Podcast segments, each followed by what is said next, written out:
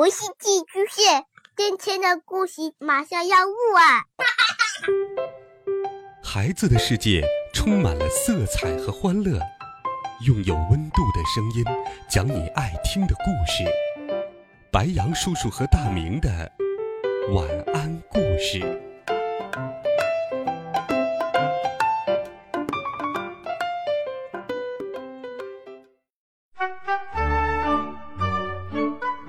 小朋友们、同学们，大家好！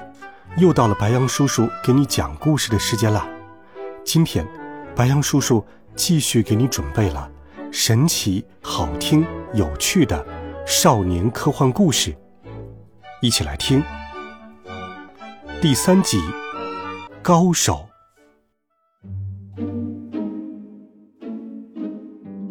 儿子，呃，快去上学吧，已经迟到了。爸爸催促道。我看了一下手表，糟糕，现在都是第二节课了，我这不是迟到，是旷课了。我瞪了爸爸一眼，埋怨道：“都怪你！”我一路狂奔的冲到学校，第二节课已经上了一半了，数学老师冷面杀手正在讲课，我硬着头皮喊：“报告！”冷面杀手转过头来，对我怒目而视。吼道：“你能有一点时间观念吗？这都几点了，你才来上学？”我被他骂了个狗血淋头，心里恨死爸爸了。我刚坐到座位上，课本还没有掏出来，冷面杀手就对我说：“你到黑板上来写圆周率。”糟糕，昨天晚上我背圆周率的时候，让爸爸打断了一下，结果。就把这件事情彻底忘了。圆周率是三点几还是四点几来的？哎，这回可真是让爸爸给坑死了。冷面杀手见我脸色发白，便用更加严厉的目光瞪着我说：“你该不会没背吧？”冷面杀手的目光比冰还冷，我忍不住嘚瑟了一下，心想：糟糕。今天不但迟到了，还忘了背书，冷面杀手会不会让我请家长啊？爸爸小声说：“儿子，没事我会帮你的。”我猛地想起来，爸爸现在有兔耳朵，是个数学天才了。我走到黑板前，拿起粉笔，爸爸在我口袋里面小声念着：“派等于。”三点一四一五九二六，五三五八九七九三二三八四六二。我手握粉笔，在黑板上狂写，底下的同学议论纷纷。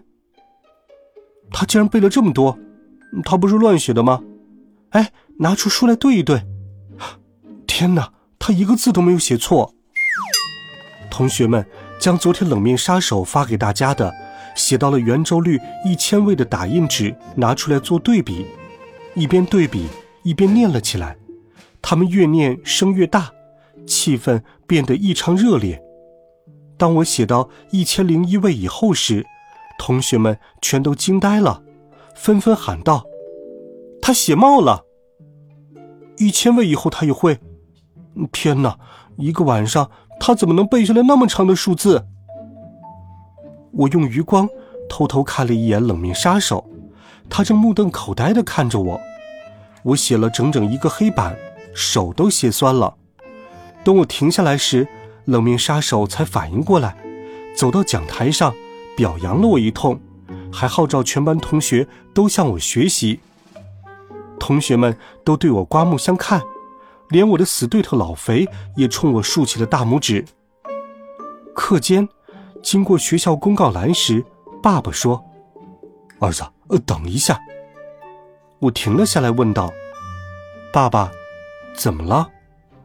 爸爸指着公告栏说：“儿子，你报名参加这个吧。”我抬头看了看公告，上面贴着一张海报，说我们市要举行小学生知识竞赛，欢迎同学们踊跃报名参加。爸爸让我去参加小学生知识竞赛，有没有搞错呀？爸爸我才不去丢人呢。这种比赛应该是学习特别好的学霸去的。平时他们看课外书多，知识丰富。平时妈妈只让我学习和看教辅读物，很少读课外书。去了不是给人当炮灰吗？爸爸说：“嘿嘿，知识丰富能丰富过网络吗？”我丈二和尚摸不着头脑，疑惑地问：“这，这跟上网有什么关系？”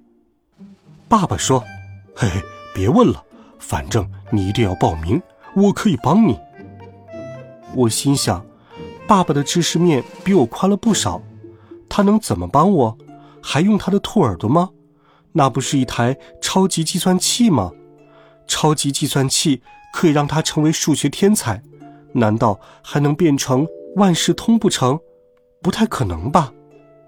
我说，我还是不去了吧。爸爸说：“儿子，你一定要去，我发誓。”我一定可以帮你成为冠军。在爸爸的一再坚持下，我报名参加了知识竞赛。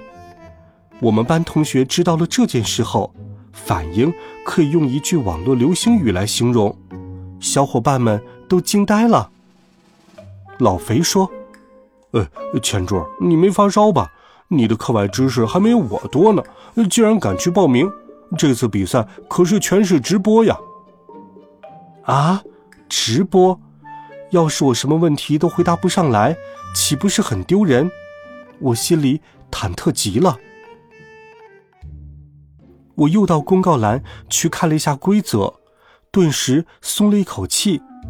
这次比赛分初赛和复赛，初赛是笔试，只有通过初赛才能参加对全市现场直播的复赛。如果爸爸不靠谱，就算初赛我被刷下去，反正是笔试，也没人知道我答的好不好，不存在丢面子的问题。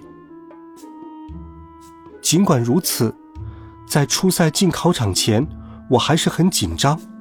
爸爸一再的安慰我没有事儿，并打包票说一定能帮我夺得冠军。卷子发下来以后，我只看了一眼，就不禁头大。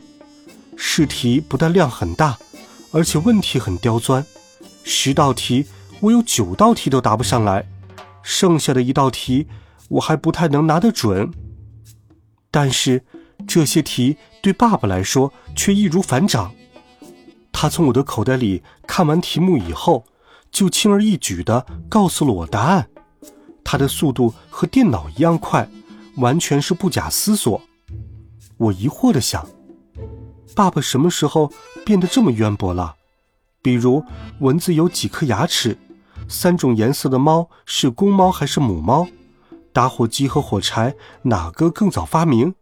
北极熊是左撇子还是右撇子？怎么一笔写出田字来？他竟然全知道！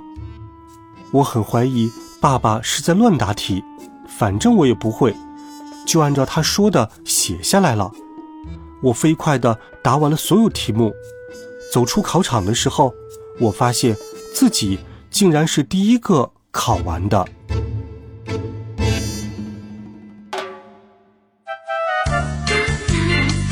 好了，孩子们，这一集好听的故事，白羊叔叔就给你讲到这里。温暖讲述，为爱发声，我们明天见，晚安，好梦。